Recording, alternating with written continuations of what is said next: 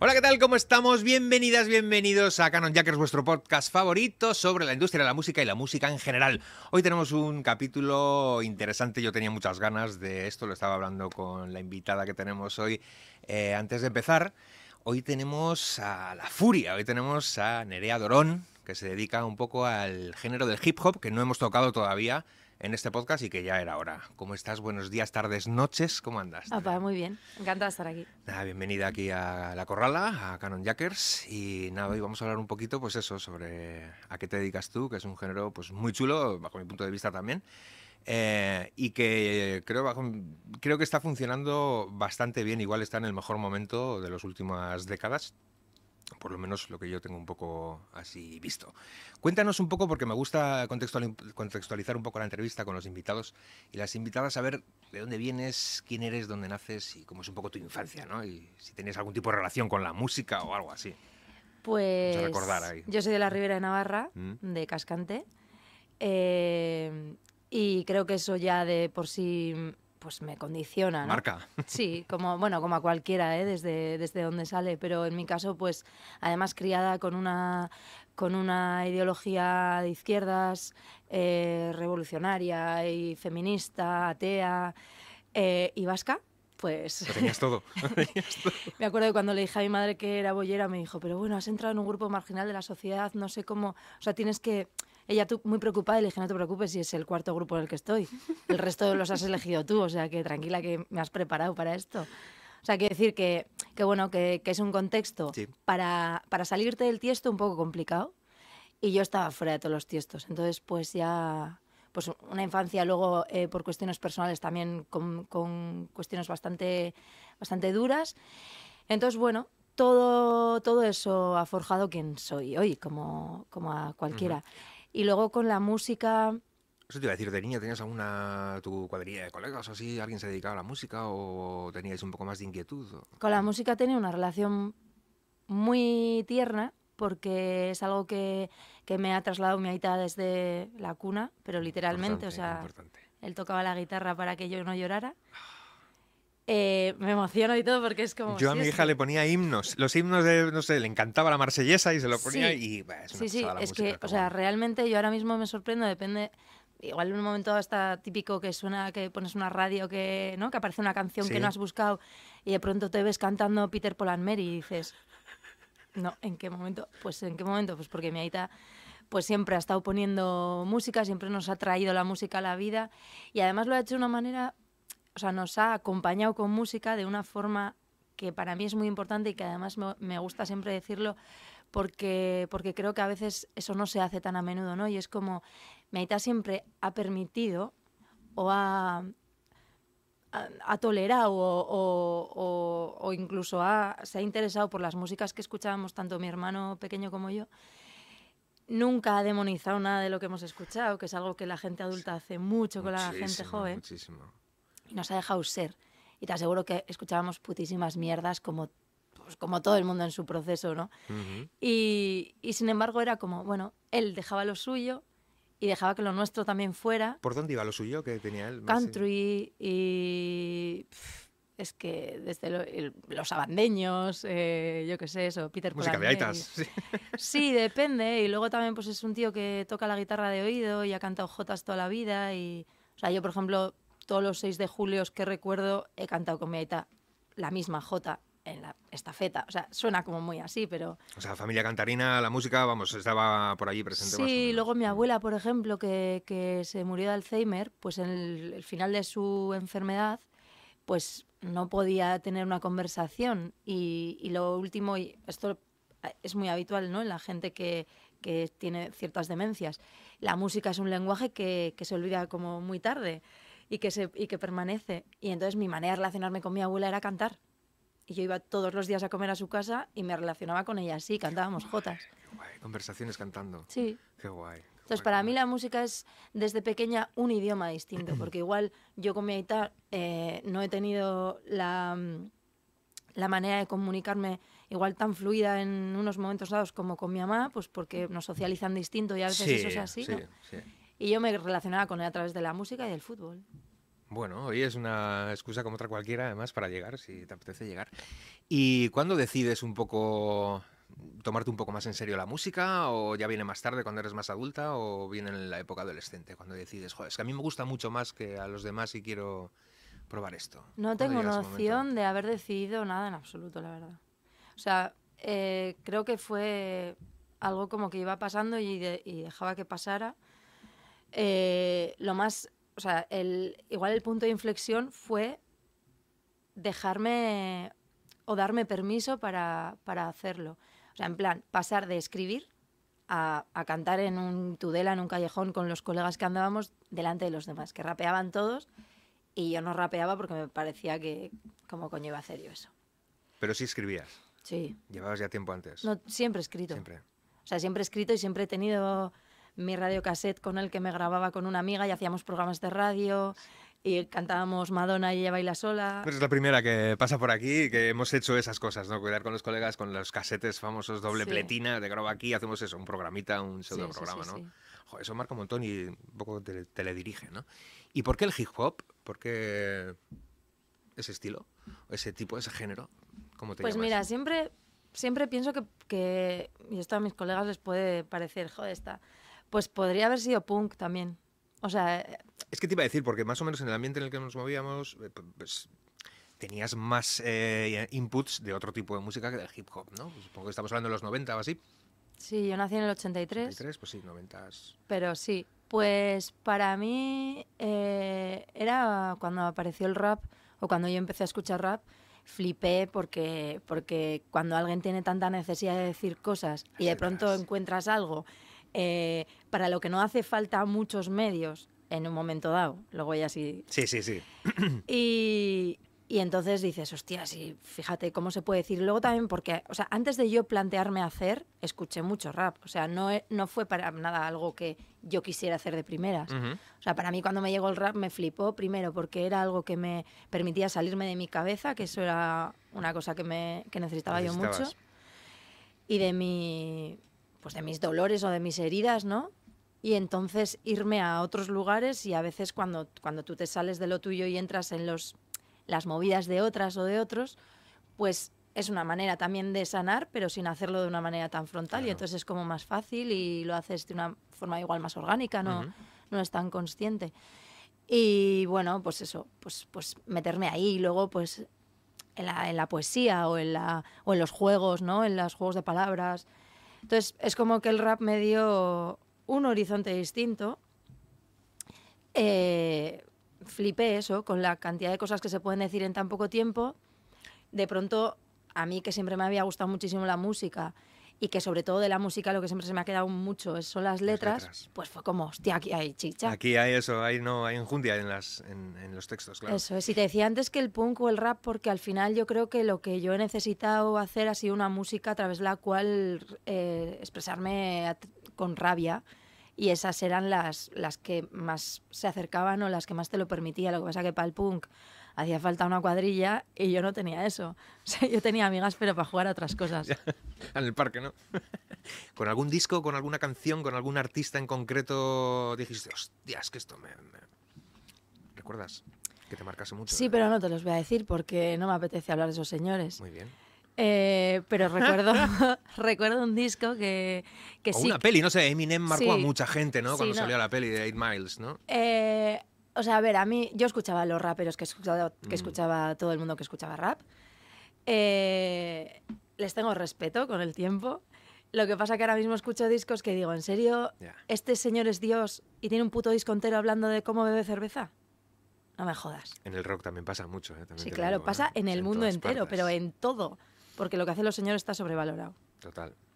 Entonces, eh, cuando escuché el disco del gancho perfecto de Ari, de Ariana Puello, pues ese yo creo que fue la primera vez que, que, pues claro, pues que, que dije, hostias, Se pueden contar cosas así y con este resultado. y se puede ser ella. Es que para, para las tías tener referentes es algo que, que a veces cuando lo cuentas dices, joder, claro, normal, pero es que no lo tenemos. Y luego ya, yo luego ya investigué, porque yo además decía a mis colegas, joder, pero más tías, pues la mala también. Pero más tías me decían, no, es que no hay. Bueno, las que hay, pues no son muy buenas. Claro, cuando yo me puse a, a estudiar ver si son buenas o no. ¿Quién No, hay? no, a, a buscar referentes y me fui ya a, a los años 80 a Estados Unidos y de pronto dije, a ver, panda de subnormales, pero si están, si, si hay millones de tías brutales, pero no tenéis ni idea, no es que no existan, ¿no? Igual eso, hay que quemarlo todo, porque si no, pues no te hacen ni puto caso, también te lo digo, es verdad. Sí. Pero en fin, ¿y tu primera actuación así con gente, sea, primeras actuaciones así, recuerdas cómo fueron? Cuando te pusiste la primera delante de, de público, ¿y ¿para quién fue? Si era mucho o poco. Fíjate, la primera vez que no fue una actuación mía fue, organizamos un, un festi rap, River Rap, en, el- en un gasteche en la Ribera, que eso ya en sí mismo ya era una Ya es exótico. que de hecho era un antiguo puti en la carretera y en las Bardenas, o sea, todo muy Apropiado. pintoresco, sí. Y organizamos un festi, bueno, yo como, como todas las tías que empiezan organizando cosas, también en los lugares autogestionados y en los, y en los lugares liberados, somos las que preparamos la comida y las que limpiamos el culo a los señores que vienen. Pues yo estaba en, ese, en esa tarea y entonces yo no había decidido ni qué grupos iban ni nada. Y en un momento dado, pues uno de los grupos, uno de los chavales que cantó, pues dijo una barbaridad. Entonces yo reuní a todos los tal y dije, bueno, yo voy a subir al escenario y voy a decir que esto que se ha dicho, o sea, no estamos de acuerdo y que una barbaridad machista, o sea. Ujú, ujú. Y, y ahí hubo pues como controversia dentro del propio grupo, tal, o sea, nuestro y tal, pero bueno, me da igual, yo subí, cogí el micro y dije. Entonces se creó ahí como un ambiente, pues bueno, un poco contrariado, un poco, ¿no? Y cuando acabó, y hubo micro abierto, cuando acabó el festi había el, este micro abierto, pues me dio la... Pensé que tenía como que subir al escenario por las chavalas que había allí, que habían oído aquello que habían oído. Y realmente lo hice como un acto político, porque no me apetecía nada a mí subirme, me daba muchísima vergüenza, no estaba nada de agenciada yo, y, y- pero fue como... Creo que, que hay que hacer esto, porque no había habido ninguna tía en el escenario, o sea, eran también otros tiempos, que ahora tenemos más, no sé, Más donde escoger, ¿no? Hay más recursos para ti. hay más recursos y hay más cultura de que las tías tenemos que estar, y en ese momento, pues, pues no. Y entonces me senté en el escenario con las patitas colgando porque no era ni capaz de ponerme de pie. Hice una capela y ya está. Esa fue. Y luego la siguiente vez que me subió a un escenario fue teloneando a Ari. En Donosti, en Gastescena, eh, con una rapera que me dio la oportunidad, que era, pues, compa- éramos compañeras de la uni y así. Y estaba petado. Y, y ahí fue cuando yo ya Impone lo mucho, sabía. Impone.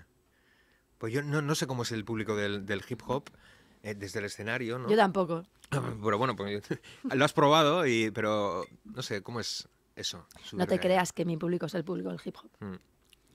Mm. Mm, por eso te digo yo tampoco, porque en realidad a mí me vienen a ver. Yo creo que mi público son es otro tipo de, de peña que sí que le puede gustar el hip hop, pero no tanto el público hip hop, no sé. Eh, impone, impone. A mí lo que más me impone es que haya gente que venga a escuchar una cosa que me pasa a mí un día a las 3 de la mañana en una noche de insomnio. O sea, me sigue flipando eso. Y ya si se lo cantan, pues bueno. Pero, pero yo ese día me di cuenta de que esto era algo que, que me iba bien, porque, porque me vine arriba. O sea, no me hice pequeña, me hice Te grande. sentiste a gusto, ¿no? Fue un día bueno. Sí, sí, me gustó mucho. Sí, y además fue como un, joder, es como darme a mí misma el lugar que, que tanto que tantos tiempos nos han quitado a mí y a todas. Y es como, joder, poner tu voz en valor con unos buenos altavoces, que tu voz tenga, ¿no? Como esa dimensión, Sí. que tu presencia tenga esa dimensión, que estés en ese lugar arriba. O sea, yo creo que es muy importante para, para las mujeres o para eh, identidades sexogenéricas disidentes también. eh, ocupar lo- esos lugares siempre sin perder de vista que, que solo es un lugar para conseguir cosas para todas y todos, no es un lugar para que el foco te alumbre y te, te pierda el ego, Ajá. que eso es, yo creo que es una cosa peligrosa de Sí. la gente que nos subimos ahí. Y teniendo eso claro, eh, saber como que ocupas el lugar como por ti y por todas las demás, no, no, no O sea, teniendo como una misión, ¿no? Como tú misma crearte Sí. una especie de misión de esto es lo que tengo que hacer aquí encima, además de la escena de los focos de... Sí, para mí es, para mí por lo menos es eso. Es una, es una venganza eh, y es una, una misión conmigo misma y con, y con las que no han podido tener ese sitio. Me gusta mucho, es una forma de protestar que además el género te da facilidad, ¿no? O sea, llama a, ese tipo de, textos, ¿no? En, las canciones. Vamos a hablar un poco del proceso creativo, de cómo, cómo se hace una canción de rap. O bueno, ¿cómo lo haces tú? ¿Tú piensas más primero igual en una melodía y luego le metes todo el texto? ¿O tienes el texto y ya sabes más o menos cómo vas a querer que sean las bases? Pues ¿Cómo es, es ese que, rollo para ti? Es que es eh, hecho de formas muy distintas. Me llegas a preguntar esto hace un disco y te digo de una manera. Y ahora, pues es que en este último disco, por ejemplo, he cambiado cosas. En general, mi manera de crear siempre ha sido, como siempre ha sido desde la necesidad, pues ha sido, pues eso, pues me despierto un día con mucha ansiedad a las 3 de la mañana, me pongo a escribir. O, mira, el otro día mismo me pasó una cosa. Eh, un gilipollas hizo, retuiteó una cosa que yo puse en Twitter y entonces enseguida quería escribirle para decirle que, mira, que no, que, que yo no le quiero ni ahí. Y entonces se lo conté a una colega y me dijo, Furi, no, porque te vas a meter en un jardín, luego te da ansiedad, olvídalo, no lo contestes. Entonces no escribí nada y justo había quedado, tenía que bajar a la calle tal, pero tuve que quedarme en casa porque, o sea, es como, yo eso lo tengo que sacar. Sí, ¿eh? Si no lo saco, reviento. Entonces me tuve que quedar en casa, llegar tarde con la peña que había quedado y me escribí media canción. Pero eso no te parece un poco peligroso, sobre todo ahora en el punto en el que estás, porque hombre, al principio pues igual pues no nos conocía mucha gente, pero ahora ya empiezas a tener unos números, ya tus cuentas de, supongo, tus cuentas de redes sociales estarán permanentemente llegándote cosas, ¿no? ¿Atiendes ese tipo de cosas o comentarios y alguien enganchadas? ¿Tienes muchas enganchadas con la gente? No, no tengo ninguna. Hmm. Prácticamente ninguna. Porque no me meto. O sea, porque, ¿no? Es... porque no, es que no. O sea, aprendí hace un tiempo que la gente que no, que no tienes delante es como. Es que a cualquiera en la calle tampoco le tendría una conversación de contarle mi vida. Entonces, como yo de vez en cuando digo cosas, algunas tienen un poco de repercusión, otras absolutamente ninguna, y ya está. Ya está. He tenido. O sea, donde sí me engancho son con cuestiones que tienen que ver con el feminismo desde el propio feminismo.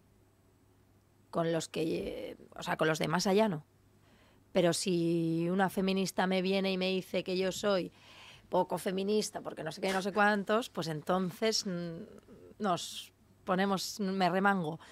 Pero bueno, eh, con los temas que me tocan más de cerca, pero tampoco, tampoco tanto. Y, me parece más interesante esto, ¿no? Lo que te digo, que, que como además no es una cuestión puntual de alguien en concreto, sino que lo que me está moviendo la tripa es seguramente otra cosa, pues entonces digo, ¿Qué me está pasando con esto? Pues que un gilipollas que, que, ha acosado a una amiga mía públicamente en redes, ahora me está viniendo a mí de colegueo, aunque sea de una manera como muy lejana, pues voy a hablar sobre esto y lo voy a escribir. Y no voy a hablar sobre él en concreto porque me importa tres cojones, pero voy a hablar de eso, que pasa mucho, ¿no? Ese tipo de cosas, por ejemplo, hablando del proceso creativo, ¿te sirven para luego utilizarlas en canciones? ¿De dónde te nutres? ¿De dónde sacas? Pues también eso. Eh, antes me nutría mucho de, mis heridas, de mis dolores y, bueno, me nutría. No, o sea, era una... escribir era la única manera de sobrevivir o de sobrevivir sin, sin llevar la violencia a lo físico en el día a día y a lo real. Canalizabas la furia, por así nunca mejor dicho, ¿no? En el papel, ¿no? Sí, sí, sí, claro. Y luego también es una manera de... Yo hago talleres de rap con chavalas y, chavales jóvenes y también es, es una herramienta que, que te permite mm, narrarte cosas a ti misma que tú no, no, no, sabes ni que están. Es una manera de ordenar, escribir esto, eso es así. Entonces, pues hacer canciones también es una manera de ordenar. En mi caso, los dolores o las, o las los anhelos también, la rabia y, y, proceso creativo, cómo las creas, ese tipo de cosas. Quería meterme un poco sobre todo por ahí porque me interesa mucho de dónde sacas, aparte de nutrirte. Porque claro, para escribir rimas, pues hay que saber rimar. ¿Cómo has aprendido tú eso? ¿De dónde lo has sacado? ¿Has leído mucha poesía? ¿Has tirado más por tu cuenta? ¿Tienes algún autor, poeta clásico que te guste especialmente? Pues he leído cosas. No soy, no soy la más leída del mundo, además me da bastante rabia la gente muy leída. Me da mucha rabia la gente muy leída que alardea. Los pedantes. ¿no? la gente muy leída. Sí, eso es. Y, y a ver, igual voy a ser yo una de ellas, pero no sé, a mí, por ejemplo, eh, mi madre es profa de lengua y la poesía ha sido siempre una cosa que estaba presente. que estaba presente también. Yo creo que las influencias de la infancia en mi caso por lo menos, tienen una presencia bastante grande. A mí, no sé, Gloria Fuerte siempre ha sido una como poeta de cabecera y luego me ha gustado mucho pues todos los poetas malditos y no sé, esas oscuridades y esas... Sí, iba más que a, a, mm, los temas que pueden tratar esos poetas a la hora de construir, a la hora de el oficio de escribir un verso. Es que yo creo que eso un- tiene que ver con que escucha... soneto o algo sí, así. Creo que tiene que, que ver con que escucha mucha música y con una... con un gusto por, e- por hacerlo, no sé. O sea, no soy consciente del todo de, de quién ¿De ha- cómo lo haces? de quién me ha podido influir. ¿Y de cómo lo hago? Pues, pues eso, lo que te digo, con el proceso creativo va de primero cuando, o sea, los- yo creo que los tres primeros discos han sido cuando me sale algo escribo sobre ello, pum, pum, pum, pum. Sí que es verdad que yo escribo rimando. Otra cosa es que eso se haga canción, que eso es una cosa que se hace después. ¿no? Al, al principio es como un tocho de, de cosas que riman, pero luego ya eso voy quitando. Bueno, en el primer disco no quitaba nada, el segundo ya un poco y luego, el- ¿no? Es como que bueno. Vas limando, ¿no? Vas Sí, yo sí que es verdad que, nun- que creo que mi fuerte nunca han sido ni las estructuras maravillosas ni la, ni la forma, ¿no? Lo mío ha sido más lo que he dicho. Ajá. Y ahora es cuando me quiero fijar también en la forma porque creo que hay que cuidar la música y, y como... Sí, claro, ¿no? Un poco más de, pues lo que decía, un poco más de calidad a la hora de, pues ha escrito un soneto y tiene forma de soneto, o eso es un poco más libre en ti. Eso no tengo ni idea porque no sé lo que es un sonido. Efectivamente, eso es lo que iba, eso es lo que quería decir, que a mí me gusta mucho eso de aprender por mi cuenta, eh, me importa una mierda si es un soneto o si es un lo que sea, me da igual, yo escribo lo que siento y cómo lo siento. Buscaba a ver si tenías alguna pues, referencia, ¿no? Pues voy a escribir un soneto y un soneto se escribe así, cuatro versos aquí, No. cuatro tal, no, ¿no? Completamente libre. Ay, ver- eh, o sea, es verdad que, que me he juntado con gente que me ha dicho, joder, Furia, es que si hicieras estructuras, Sí. pues, pues esto tendría otro flow y no sé qué, y es verdad. Y entonces he intentado, y en algunos momentos digo, va, pues si esto he hecho ti, ti, ti, ti, ti, Sí. aquí tengo 13 sílabas, venga, voy a intentar hacer aquí abajo, porque luego yo doy talleres de rap. Es que eso me parece interesantísimo, ese proceso eso. me parece interesantísimo, lo de ti, ti, ti, ti, ti, es así, hay que pensar en ello, luego hablaremos cuando hablemos de los talleres, ¿no? Pero, pero me parece un proceso genial porque poco a poco pues te va saliendo y al final miras el texto entero y dices, coño, tal. Pero, por ejemplo, imagínate, tienes un texto que se te ha ocurrido una canción, la terminas y dices, "Buah, qué guapa, ha quedado perfecta. ¿Cómo lo acoplas luego a una base que, no sé si ya las bases también las haces tú o te las hacen o las recibes de repente y sobre esa base voy a meter este texto? Suele ser complicado luego adaptarlo a, Pues. a una base. pues Has tenido a- que cambiar algunas veces algo de una canción, Sí. pero "Jo, es que en esta base no me entra y ya me jode, pero tengo que quitar aquí. Tengo que cambiar muchas cosas. O sea, porque una cosa es el texto y otra cosa es la canción. Lo que pasa, o sea, y además es que no escribo yo con... O sea, una canción de rap consiste, una clásica, en 16 líneas de estrofa, 8 líneas de estribillo, 16 líneas de estrofa, 8 líneas de estribillo. Y listo. Eso es, cada línea tiene unas sílabas y tiene que encajar. Y son compases de 4x4, o sea, son cosas más bien de música, ¿no? De... Sí, sí, sí, que está todo bien planteado, vamos. Hmm, Música también estudié de pequeña. Sí. Y entonces, eh, pues encajar ahí es lo que tienes que hacer con esa letra. Otra cosa es que luego digas, joder, pues esto no me mola tanto. Igual este, mira, me quito esta mitad de letra y la voy a guardar para esta otra instrumental y aquí voy a escribir ahora. En este último disco, Postmortem, no ha sido tanto así porque ha sido más el proceso inverso, que se supone que es el que tiene que ser, para que la canción tenga más flow. Sí. No lo he hecho por eso, sino porque, mira, ahora he llegado a este punto y ahora me apetecía probar esto también, que es que tú tengas las instrumentales y en base a las instrumentales veas qué encaja ahí o qué escribes ahí. Y me ha pasado de cosas sí que tenía escritas, pero por ejemplo me ha pasado de las instrumentales que he recibido que las recibo porque he elegido trabajar con X personas. Pues me ha pasado con una instrumental, por ejemplo, de, que era la más rara de todas, que, que Iñaki, que forma parte de- del grupo, también me decía, bueno, Furia, esto si ves que no, que no le puede... Es de un tío que se llama Sier Leache, que, que es un músico y un loco maravilloso, y, y era complicada la instrumental en principio. Pero fíjate cómo es la cosa que yo, por ejemplo, esa instrumental que era lo más alejado de la estructura clásica del rap, o, o sea, a mí es la que más me... O sea, es que fue escucharla y me empezó a venir una letra. Y una melodía y un... Entonces, como nunca sabes qué clic está tocando. Entonces, pues suele pasar, ¿no? Igual que te- de repente escuchas algo de música, una base guapa y, y es que te lo da, ¿no? Sí. Como que te incita, ¿no? A, a escribir. ¿Y cómo buscas las bases? ¿Cómo escoges con quién trabajar? ¿Buscas productores? ¿Buscas gente? ¿Alguna vez te has animado a hacerlo tú? No, yo no. no, yo no sé hacer. Aparte es como que también es, eh, me parece genial eh, la peña que lo hace todo, Pero también me parece, mm, y me gusta que me, que me lances la pregunta porque, porque me apetece decir en alto que, que creo que es súper importante no desmerecer a cada pieza del engranaje de, en este caso, un disco. O sea, una persona que hace el instrumental es la hostia, o sea, lo que te está dando. Entonces, querer hacer tú todo, pues si eres productora, adelante. O sea, hay una tía, por ejemplo, que se llama A Nadie Nunca, que, que es una rapera que se ha montado un estudio, una andaluza buenísima, y es una chavalita súper pequeña y, y ella misma está grabando a mogollón de grupos y hace instrumentales y la he visto en, en directo y es buenísima. O sea, ¿qué quiero decir? Que Sí, luego hay sí, peña sí. que sí, no es mi caso. Entonces es como también poner en valor a la, a la peña ¿no? que curra conmigo y que lo hace. En mi caso, pues ha sido de, de diferentes formas. El primer disco lo cogía todo de internet, robaba las bases sin darles ningún valor, era yo un cuadro.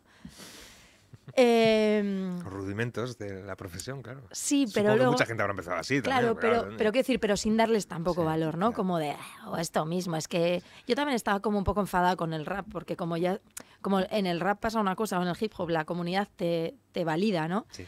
Y como yo ya sabía que no iban a validar, pues yo me cagaba en ellos antes de nada. Entonces era como, bueno, pues, esta- pues esto mismo, o sea, como que no le daba mucho...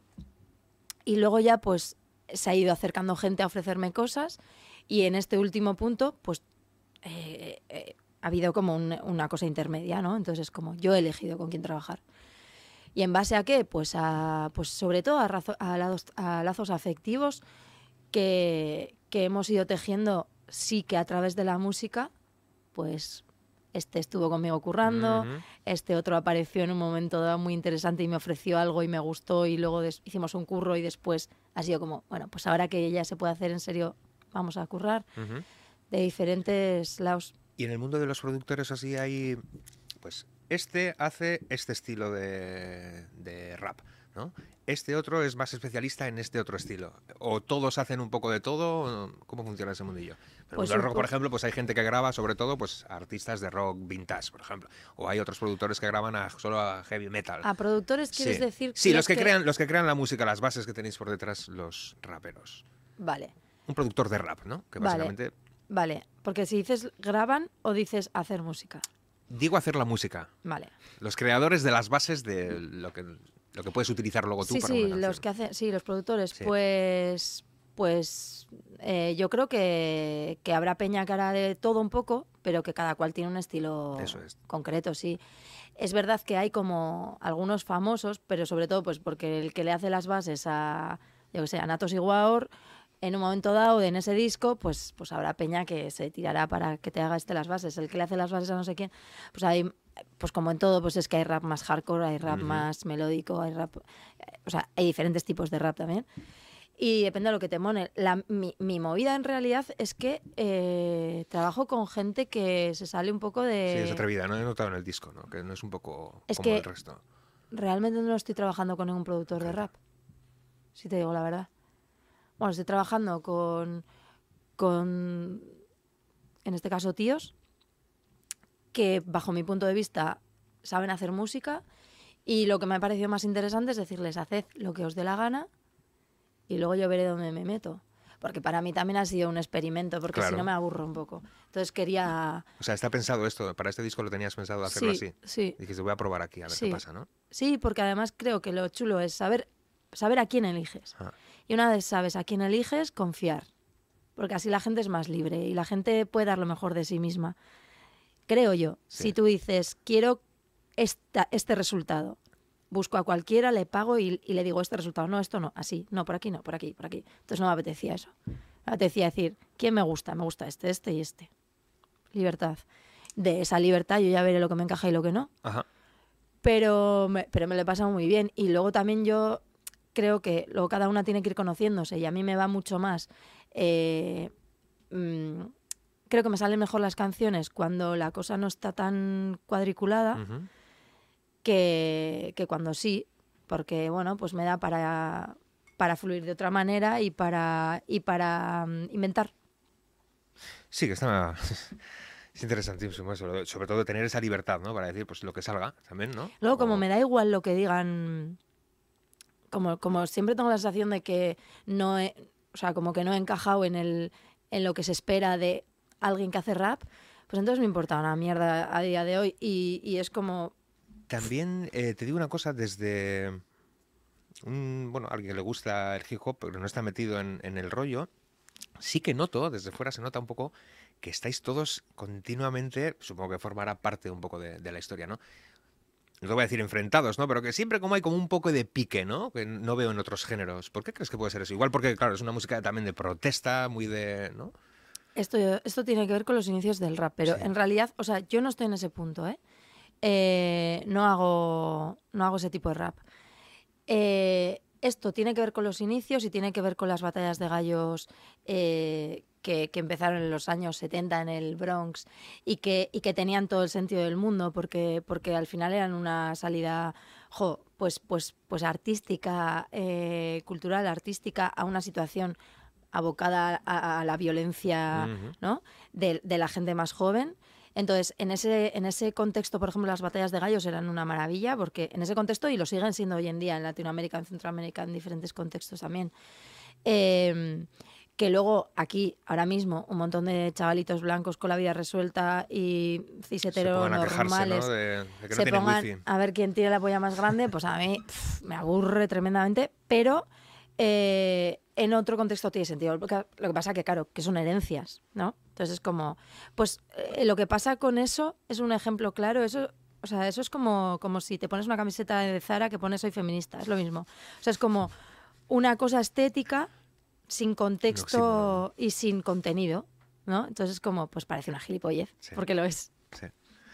Está claro, está claro. Y eh, hablando de batallas de gallos, ¿has participado alguna vez en alguna? ¿Has hecho No, cómo no. es ese rollo? No, no, no, yo no improviso. Yo escribo. Me, me gustó mogollón una vez que, que estuve con un- en un festi de, en Francia con mogollón de raperas de diferentes partes del mundo y así. Y yo siempre con, como un poquito con ese complejo de no soy del todo rapera, como te decía, ¿no? Pues la Por no comunidad. improvisar, dices. No, no, por, por más cosas, pero como la- al final es la comunidad la que te, la que te legitima ¿no? en, el, en el hip hop. Y, y yo pues era muy feminista cuando no estaba de moda y, y rapera y entonces esto como que no cuadraba mucho, pues como que nunca me sentí parte. Y, y en aquel festi pues me acuerdo una rapera eh, que era mitad jamaicana, mitad londinense, que era brutal alguien le preguntó por, por si improvisaba y tal, y dijo, no, yo no improviso, yo soy escritora. Y dije, Yo "Ah, quiero pues eso, también yo voy a también". ser escritora. ¿no?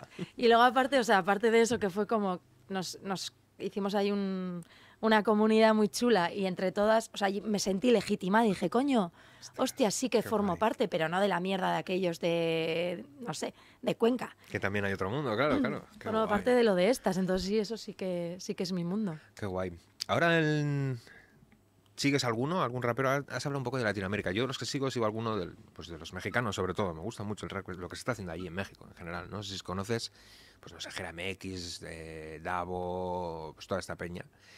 Y me parece que han conseguido, por lo menos allí en México, que el movimiento del hip hop, el movimiento del rap, bueno, en cuanto a números en Spotify y redes, es una barbaridad lo que tienen. Y creo que han conseguido De hecho, ves vídeos que llenan estadios casi, o sea, llenan centros enormes de gente. ¿Cómo está ese panorama aquí en, en esta zona? Yo es que eso es lo que pasa, que, que, que si hablamos de números, al final nos, nos alejamos o yo me alejo de lo que a mí me interesa porque nosotras no llenamos estadios y las mías no llenan estadios. Pero a veces creo que, bueno, a veces no, creo que siempre lo que, lo que se permite o lo que la industria potencia no es re- realmente lo más transformador. Y a mí me interesa lo transformador profundo.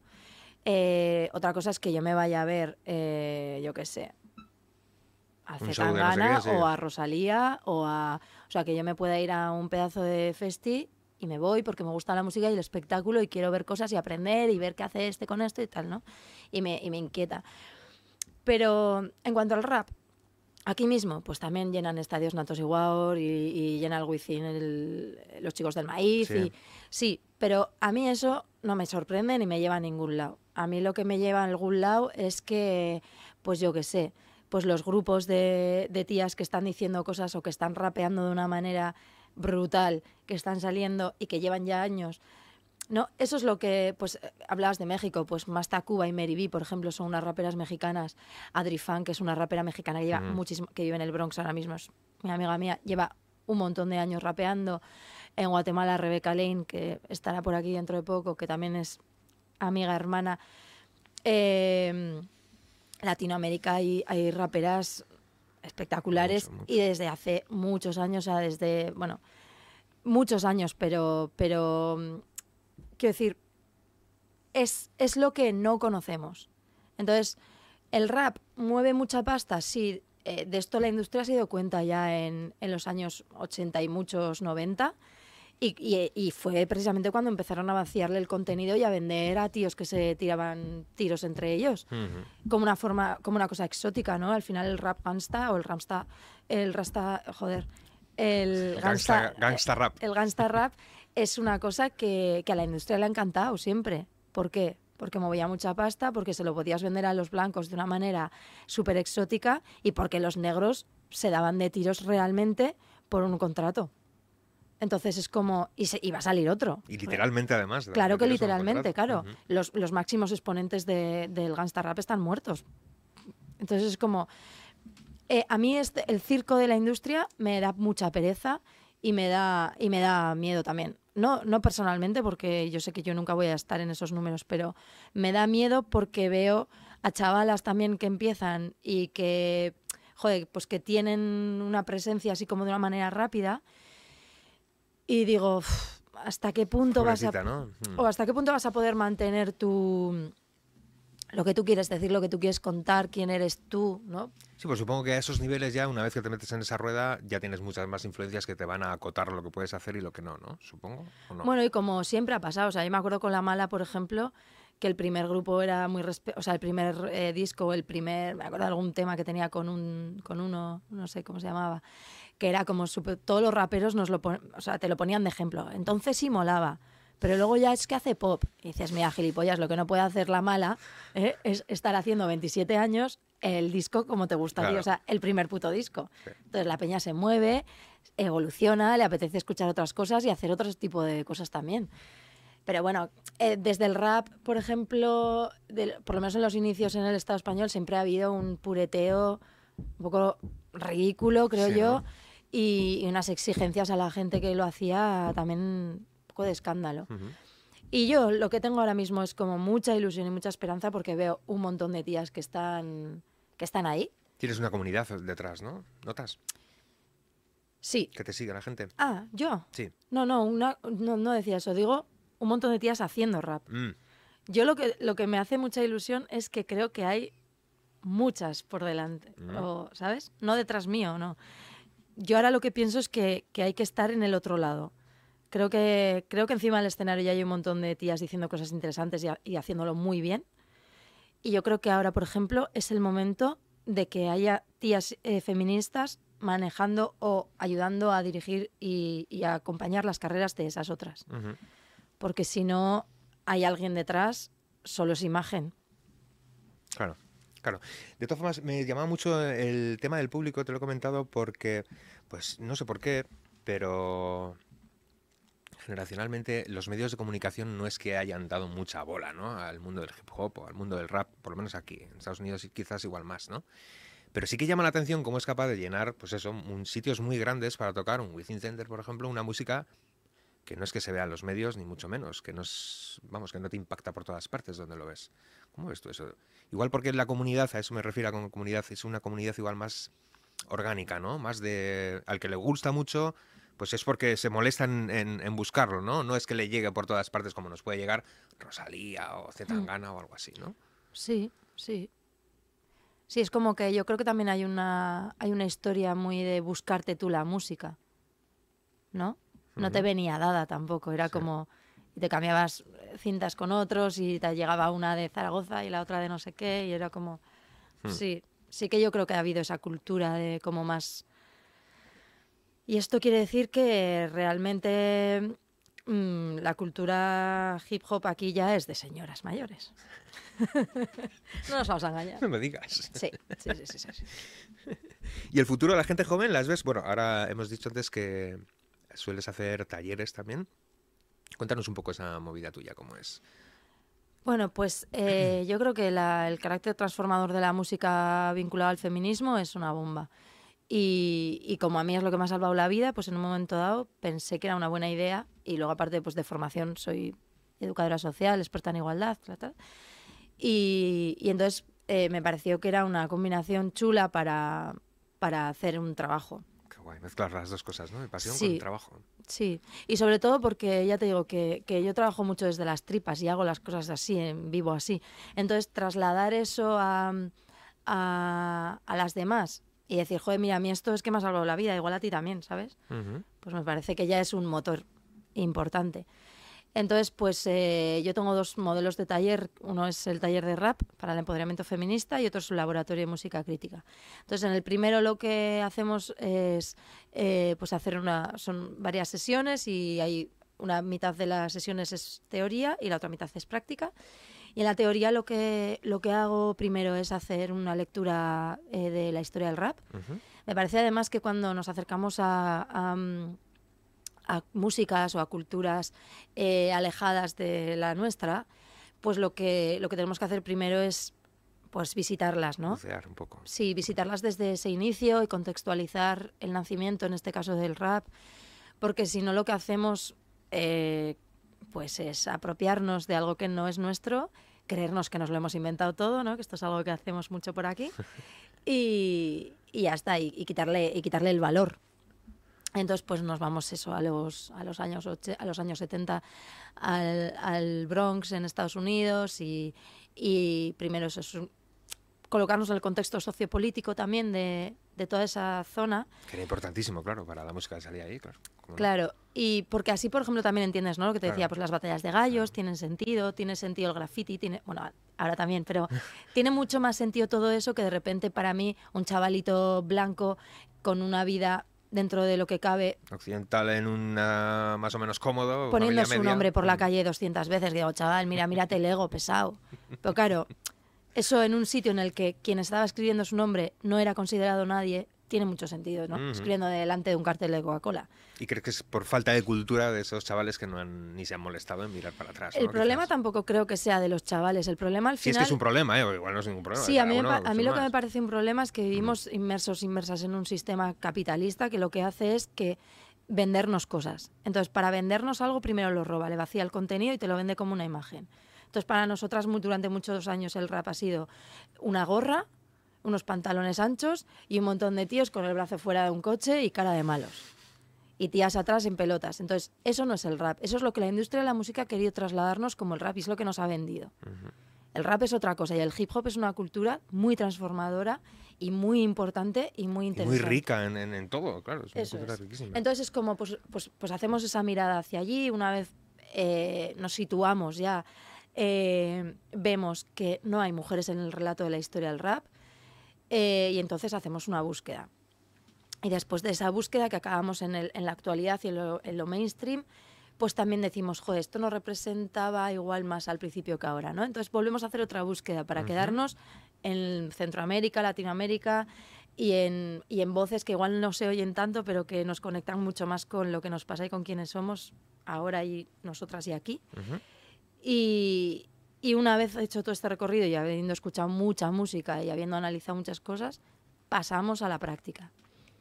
Y entonces ahí, pues, bueno, pues explica la rima, eh, cosas muy básicas, hacemos una serie de juegos y de ejercicios y acabamos escribiendo. ¿Para qué edades? ¿Todo tipo de edades? ¿O son niñas? O... He hecho, he hecho desde con niñas de 9 años hasta con mujeres de 60. Joder, con niñas de 9 años, ¿cómo te... Me interesa. Yo tengo una de 7 y ya quiero meterla en estas cosas.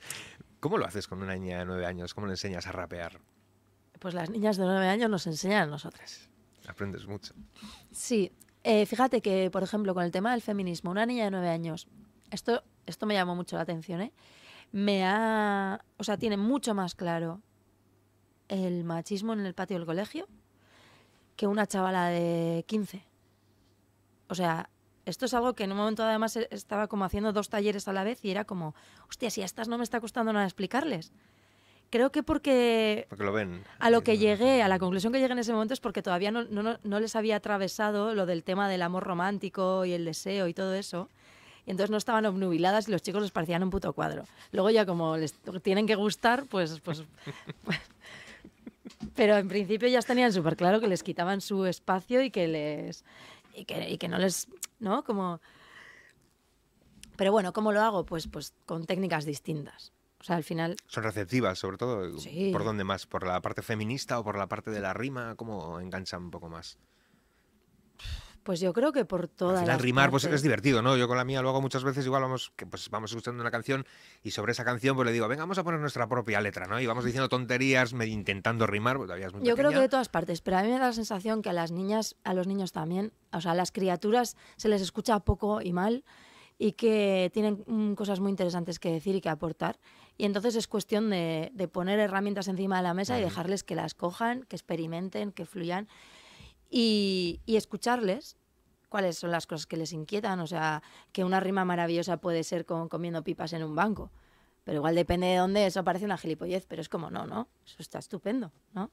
Entonces es como validar lo suyo y, y luego, pues depende, pues igual a una niña que está viviendo una situación, hay criaturas que llegan a un taller y de pronto empiezan a salir cosas y dices, hostia, esta tiene un melocotón en casa. Y Hay lo- mucho de eso. hay mucho de eso. Claro, y, y lo- y está saliendo ahí. Entonces, eh, depende, cada una llega con una necesidad distinta. ¿No te resulta curioso que con todo lo que estáis, personas como tú, eh, mujeres como tú, intentando difundir un mensaje que parece que como que tenéis que ir, venga, fuera, fuera, fuera, dejarme salir, ¿no? Que hoy en día ya estamos en el 2022. Todavía las niñas eh, tengan esa tara de pensar así, de, de ver que la educación machista sigue siendo hoy en día con niños pequeños, por ejemplo. Desde La tara la tienen los adultos, las niñas no tienen ninguna tara. No, no, por, no, las niñas no, me refiero. no, me refiero a, a la forma de educar a los niños como una tara. O sea, para mí es una tara. Sí, educar sí, a los sí. niños diferenciándole, pues lo que dices tú en el patio del colegio, a a mí le pasa también. Yo quiero jugar con mis amigos, que tengo cuatro o cinco amigos que son chicos en la cuadrilla y no puedo, ¿por qué? Porque en el recreo están jugando al puto fútbol con siete años. O sea, ya desde siete años, ya no te digo adolescentes que pueden escoger, no, pues yo me gusta más el fútbol, voy a jugar. No, no, no. Es que los niños con el fútbol y las niñas, pues bueno, a lo que hagan, ¿no? Los niños con el fútbol ocupando el 90% del espacio. Eso te doy. Ella se queja, de- sobre todo, de- además, mira, ahora que lo dice, se queja sobre todo, es que no tenemos sitio para hacer Es que es horrible. O sea, si yo paso por el pueblo de Mm. donde vivo y estoy viendo en cada puta plaza, o sea, todo el espacio ocupado por chavales. de- Yo soy la hater. O A sea, yo- balonazos, Yo sé a que el día que me roce un balón, Los jabalíes los llamo yo vamos los a tener un problema serio, Sí.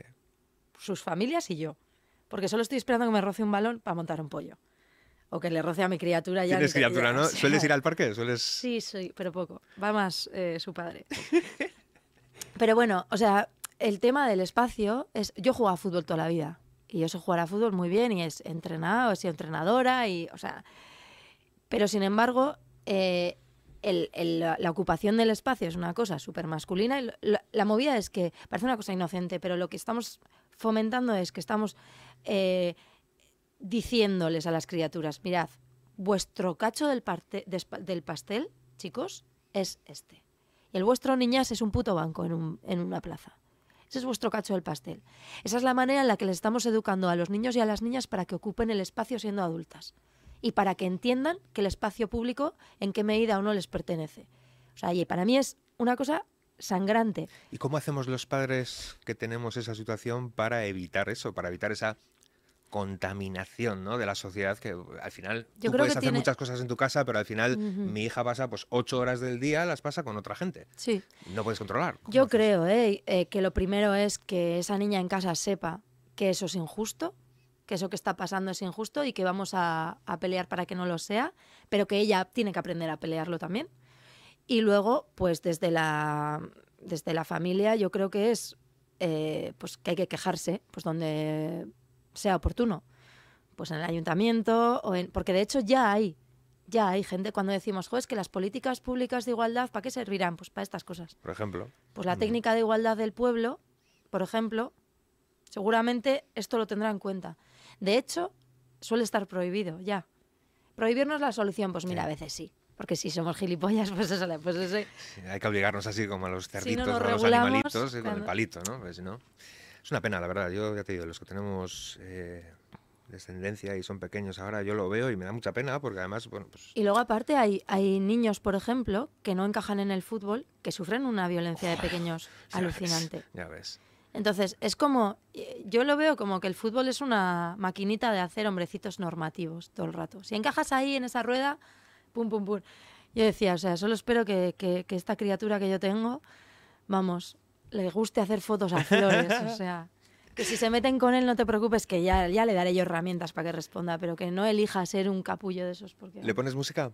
sí, claro. ¿Y qué? Me la pone la ¿Por mía. dónde va?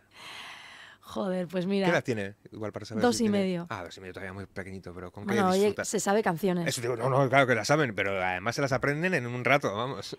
Pues, pues mira, antes de cumplir dos años, dijo, esto, esto te lo cuento porque estoy como súper orgullosa, Dale. dijo, para su cumpleaños pidió una guitarra azul, Bowie Besala, dijo. Y yo flipé y dije, te juro que no, sé- no soy yo alguien que escuche a Bowie todo el rato, pero me como, Bowie Besala, baina, o sea, zelan Bowie. Bye, Bowie. Empecé, claro, y, y hay un videoclip de Bowie que sale con su guitarrita azul. Y fue como. Me, me sentí en plan, bueno, algo estamos haciendo bien. Joder, Bowie para la mía es el de los ojos raros. Sí, yo también le puse mucho pues, todos los clásicos. Es una pasada ver una niña, dices tú, dos años o dos años y pico, que te ponga, se te ponga a cantar Bohemian Rhapsody. Yo Ujú. siempre lo cuento aquí, ¿no? Se sabía Bohemian Rhapsody antes de saber hablar fluidamente, ¿no? Sí, Eso es una pasada. Sí, y el otro día también, pues, eh, pues a ¿Cómo veces. absorben la Sí. es increíble. Y cómo saben, y cómo eligen, porque hay Mm. cosas que ni hablar. Ah, no, no, no. Cosas que a mí me gustan, que le pongo, va, esto ni de coña. Pero, pues, pues, por ejemplo, lo que más le flipa del mundo, lo que más le flipa del mundo es Nirvana, pero en acústico. O sea, si no es en acústico, le abruma un poco. Entonces, como, pues, Bueno, pero oye, ese disco de Nirvana en acústico en la MTV aquel, ese también... ese no sé cuántas veces lo habremos podido ver. Pero marcó muchísimo. A la gente que no le gustaba Nirvana le empezó a gustar por ese disco también. ¿eh? Entonces también pues, mola. Jo, qué guay que, que le des Y luego, ahí. pues, ¿qué le gusta? Pues hemos ido a Mm. muchos conciertos con sus casquitos y tenemos un, una, en Arrasate, por ejemplo, hay un grupo que son colegas que se llaman Asata y a Yare le encanta Asata, además el cantante es amigo nuestro y pues eso también le hace, yo creo. Y, y se sube a su mesa de, de dibujar con su micrófono Qué y se sabe las canciones. Y luego también le gusta mucho Equiñe, que es también una cantautora, una chavalita de Mondra. Y eso, y Pirricheta Porroch. Pero si los ve le dan miedo. Hace poco hablamos aquí en uno de los episodios con alguien de decir que echábamos de menos un poco música para niños, ¿no? ¿Hay rap, por ejemplo, para enfocado un poco para niños? No lo sé, tengo ni idea. ¿No ¿Te suena? No sé, para niñas sí, el mío. Yo se lo pondré a la mía, por supuesto. Pero me refiero igual hay algún proyecto que conozcas no y tal que esté dirigido al público infantil. Mira, te voy a decir una cosa, que no sé si eso existe, pero que yo tengo una colega, Elvira, de una rapera de Madrid, que por cierto eh, toco con ella algunos conciertos últimamente, eh, que es del grupo La Ira, y estamos muy por la labor de hacer algo para criaturas. No sé cómo ni en qué formato ni qué, pero es que son muy Yo es interesantes. que lo he hecho mucho en falta, ahora que tienes hijos, claro, echas en falta, porque yo me he comido cada mierda que ponen a los niños. Eh, que te ponen ahí, no sé, te cobran 12 pavos en el colegio no sé cuál por ir a ver un espectáculo de la patrulla canina, que son cuatro mamarrachos con cuatro trajes que han comprado los chinos, ¿sabes? Y se pone a ti a hacer el, el mongolo, a hacer el playback con la... Pero sí que echo de Oye, a menos proyectos... cosas absurdas Ah, bueno, sí, sí, sí, eso por descontado, ya ni hago caso a eso, pero vamos, pero que no hay nada currado que digas, bueno, pues por ejemplo sería una idea, ¿no? Con el rap o el hip hop, cómo introducir a la gente de una manera, pues eso, lúdica, ¿no? Educativa, a las criaturillas. Sí, sí. Le vamos a dar una vuelta. haremos. Démosle una vuelta y apuntaremos a nuestros hijos e hijas. ¿Qué más? Eh, tu disco nuevo, que le pego una escuchada así interesante, me resulta mm, furioso, podría decirte, te como usas la furia como, como nombre artístico. Sí que veo como, como un, ¿no? Como un, hostia. Esa es la sensación que me ha dado a mí. Esa es la ¿Querías algo marca, así la o marca de la casa. Es ¿eh? la marca de la casa. Te diré que este es el más suavecico. Sí. Sí. Es que me, he notado eso, al, después de escucharlo entero, porque yo, yo soy de los de las épocas antiguas que nos escuchaban, nos gustaban los discos conceptuales, ¿no? De escucharlo de principio a fin, porque está pensado para tal. Yo no sé si el tuyo está pensado para esto, porque hoy en día ya la música pues no se hace así, ¿no? Y en el mundo del rap, pues bueno, no lo sé. Pero sí que notas después de escuchar todos los temas, incluso leer un poco las letras y ver un poco tu opinión sobre las letras, un poco en el informe que nos mandáis para, de promoción, sí que noto como una rabia ahí de, de hostias, joder, como que incluso como que te quedas corta, ¿no? Que te queda un poco más por soltar. ¿O no? Pues sí, desgraciadamente. ¿O lo has soltado todo? No, nunca lo sueltas sueltas, todo, ¿no? pero de, de hecho es que desgraciadamente como vivimos en un mundo en el que las injusticias están a la orden del día, en el que hay unas cuantas sujetando un peso que no les corresponde, en el que hay unos cuantos matando a otras, en el que nos violan sistemáticamente. Pues que hay O sea, un montón de cosas que Es que meter, nos claro. atraviesan tantas cosas y, y tan dolorosas que al final la rabia, pues hombre, menos mal. O sea, es que es, es un motor para estar viva. Lo que pasa que la diferencia de este disco, yo creo que con otros anteriores, es que la rabia está presente y es motor, pero es más motor la vida y la, el anhelo por estar bien. Entonces, como hay unas, unas feministas italianas que tenían una frase que es muy buena, que es nuestra venganza es ser felices. Entonces, como sí, sí que me voy a vengar, porque nos estáis jodiendo, pero mi venganza va a ser estar bien. No va a ser estar todo el puto día enfadada, ni quejándome, ni, ni como en el malestar, ¿no? Porque no me parece un lugar habitable. ¿Te ha cambiado igual quizás eso el nacimiento de tu hijo? No, porque antes de que naciera ya estaba bien. O sea, yo he hecho mucho trabajo para estar bien. Y yo creo que que naciera ha sido una consecuencia de que ya estaba bien. Bueno, ya estaba bien con luego todas las cosas que te pueden venir, pero, o sea, yo he hecho 10 años de terapia para, para, para no querer estar muerta y para estar ¿no? de pie. Y bueno, yo estoy muy orgullosa porque ha sido un trabajo muy bien hecho. Largo, tranquilico, La verdad es que ha quedado muy, es, muy, es muy chulo, es muy chulo. Hay un comentario que haces al último, no sé si es el último tema del disco, Ama se llama. ¿Qué te parece ese tema? Porque vi un comentario ahí que no querías eh, que se desvirtuase el tema o que se contaminase. ¿A qué te referías con eso? Con que no quieres que se contamine ese tema. ¿Y por qué ese tema en concreto, que es una nana con... Pues mira, porque ese tema se aleja totalmente Sí. de lo que yo he hecho públicamente siempre. O sea, es un... La primera parte sí que, sí que tiene mucha oscuridad, porque viene de, de mis, de mis mm, inicios, infancia, y por ahí hay, hay lugares oscuros, vistos desde un lugar de, de haber superado eso y de estar bien. Entonces, o sea, yo lo que haga nunca va a poder ser una taza de Mr. Wonderful porque no vengo de ahí, porque no soy eso. Pero sí que es verdad que ese tema, aunque empieza ahí en ese punto un poquito oscuro, va hacia la luz de una manera que a mí me, cegaba un poco, ¿no? Y de hecho, nunca escribí eso para hacer canción. Fíjate que ahí cuando hablamos del proceso creativo, esa, ese trocito cantado de Nana, por ejemplo, es algo que yo le cantaba a mi criatura cuando nació. Típico que, bueno, no sé si típico, pero que pues improvisado y, Sí, sí. y le hizo gracia y entonces se lo cantaba todos los días. Pero si yo hubiera pensado en escribir algo, o sea, eso me parece muy simple, muy poéticamente, muy básico y muy poco... Sí, Pero bueno, bueno. pero eres tú la que le da el contexto, la que le mete la historia a esa... Claro, lo que ¿no? pasa que luego también eh, eh, en los trozos rapeados también de, pues uno escribí embarazada, tampoco nunca fueron para... Pero como te decía yo, que yo mis cosas las escribo, Ujú.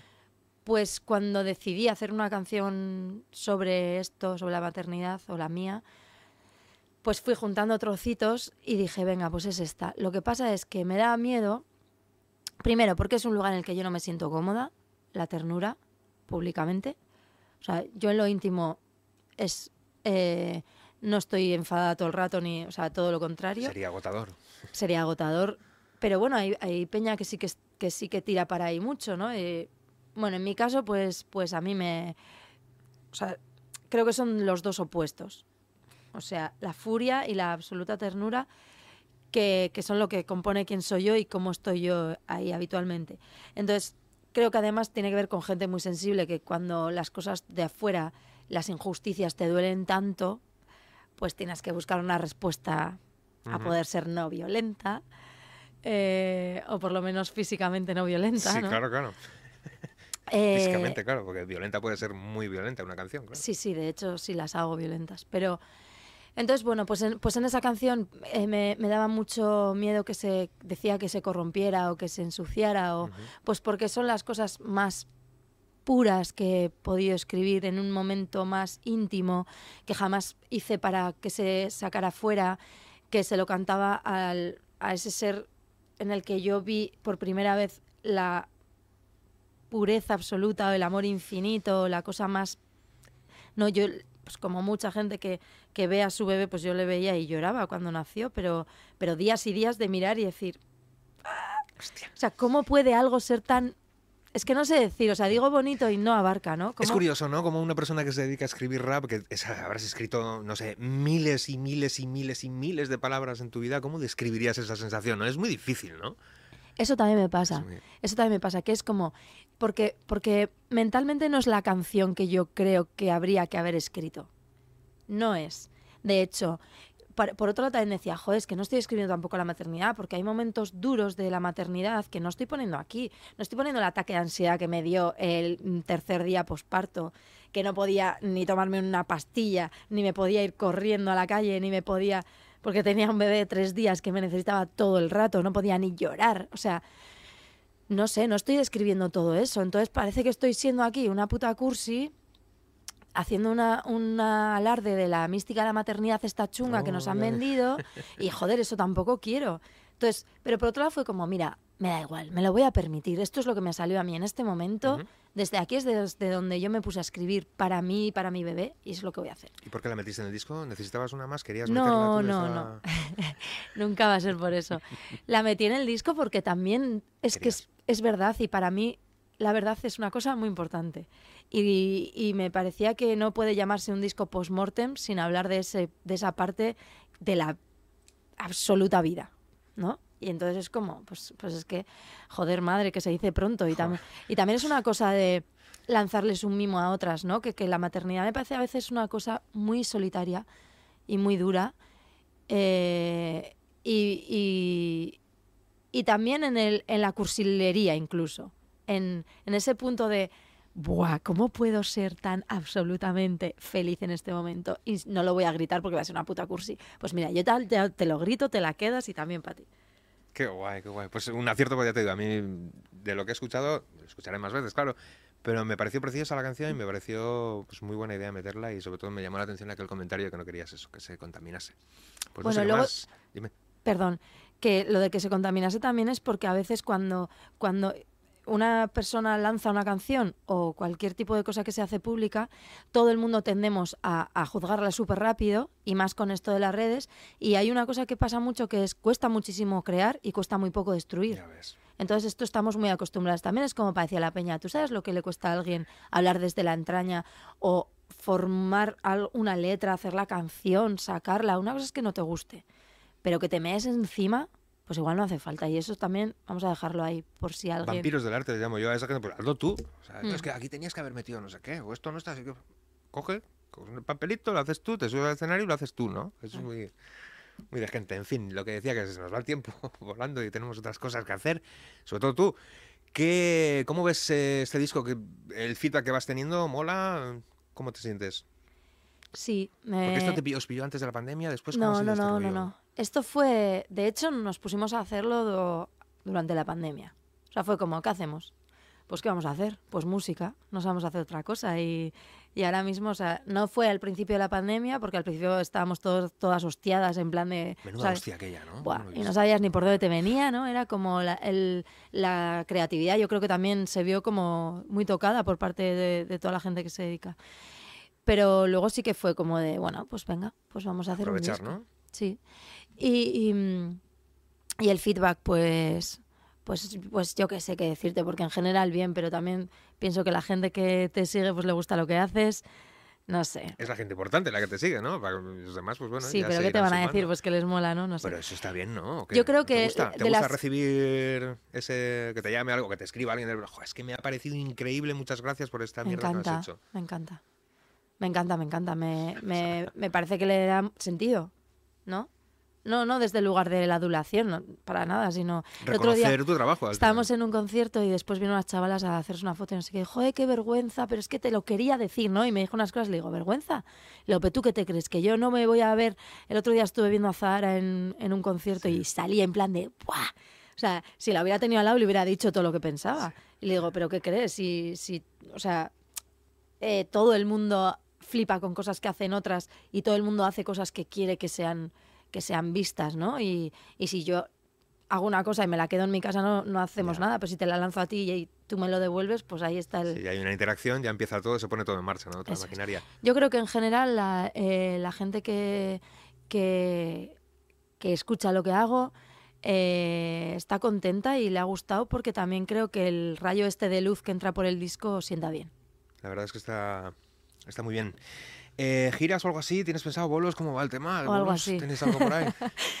yo digo algo así porque yo todavía no me creo que todavía esto haya pasado, porque bueno, yo también toco y ya empieza a sonar un poco el teléfono, pero la verdad es que ha sido un palo gigante. No sé si tenías, antes de la pandemia, te pilló con varios bolos ya puestos que has tenido que cancelar o algo así, o... A mí antes de la pandemia, pues, pues habíamos sacado un disco y empezábamos, teníamos mm. unos cuantos bolos por delante. Y os cortó el rollo mucho. Hicimos el primero. Estuvimos en Bruselas 8 de marzo, no se me olvidará nunca, en un festi y, ya está, ya está ahí.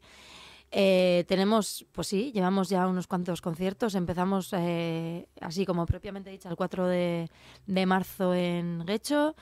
Y bueno, y hemos estado en Tolosa, hemos estado en Barcelona, en Orereta.